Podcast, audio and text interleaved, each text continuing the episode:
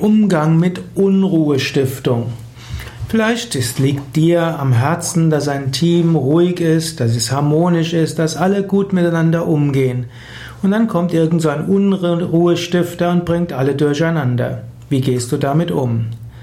Zunächst einmal, meistens entwickeln sich Teams so, dass ein Unruhestifter dabei ist. Es gehört irgendwo zur menschlichen Gesellschaft dazu.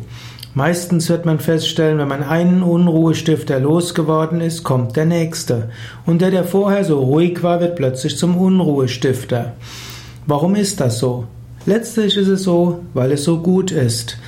Menschen machen die besten Entscheidungen nicht dann, wenn sie alle einer Meinung sind, sondern sie machen die besten Entscheidungen, wenn sie unterschiedliche Meinungen haben. Deshalb halte ich persönlich auch nicht allzu viel vom Konsensprinzip.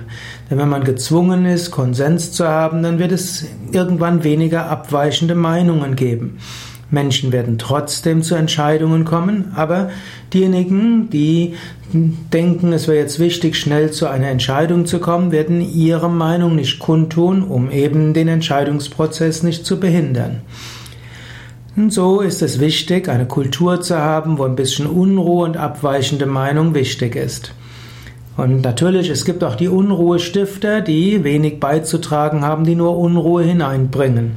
Da wird man auch sagen, ja, damit will man nicht umgehen. Man kann auch sagen, in einem solchen Team will ich nicht sein. Aber in den meisten Fällen hilft es, dem Unruhestifter zuzuhören, ihn um konstruktive Vorschläge zu bitten und vielleicht schauen, was man davon umsetzen kann. Unruhestifter sind oft kreativ, Unruhestifter sind oft solche, die zu einer positiven Ideenfindung führen.